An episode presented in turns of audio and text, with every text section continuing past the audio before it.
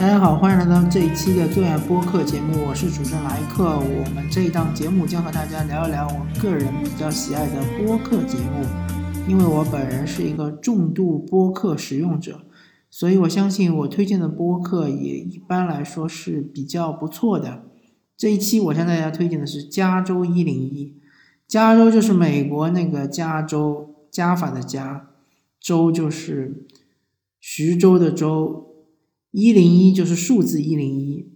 然后这个节目它有一个微信公众号，应该就是叫加州一零一，它还有一个微博号，应该叫 California 一零一。然后这个主持人是一位男性，啊，声音非常有磁性，他是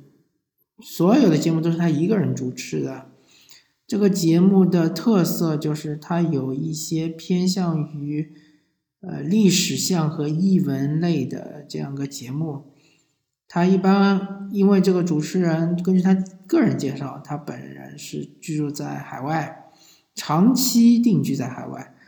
呃，前面几期他是说他住在美国，然后最近几期，特别是去年开始，他已经呃去了加拿大，搬去了加拿大。然后他在节目里面，我比较有印象的就是一个是说加拿大远征，第二个就是说美国的嗯第一个开国总统乔治华盛顿他的一些故事啊，忘了说了，其实所有的播客节目如果有付费节目，我都会推荐，加州一零一也不例外。家叔他自己做了一个时长比较长的付费的节目，名叫《中东往事》。是从那个第一次世界大战开始，向呃听众们讲述中东的历史，一直到现代。然后这个节目我看到在蜻蜓 FM 上面有点播，好像在看理想平台上应该也是有订阅的。所以大家如果对于中东的历史，特别是近代史比较感兴趣的话，推荐大家去订阅。家书的中东往事，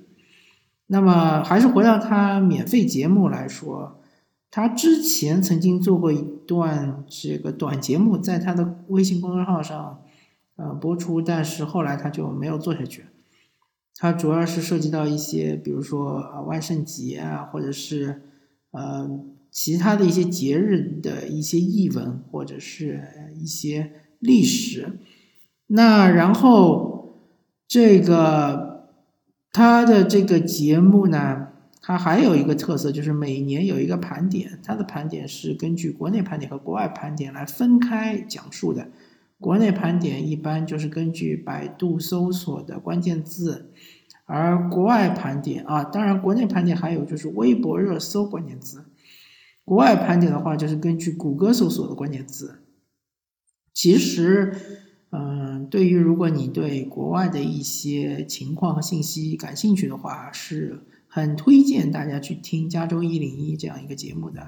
好吧？呃，这一期和大家聊的是加州一零一，加州就是美国那个加州，加法的加，一零一就是数字一零一。感谢大家收听这一期的节目，我是主持人莱克，我们下期再见，拜拜。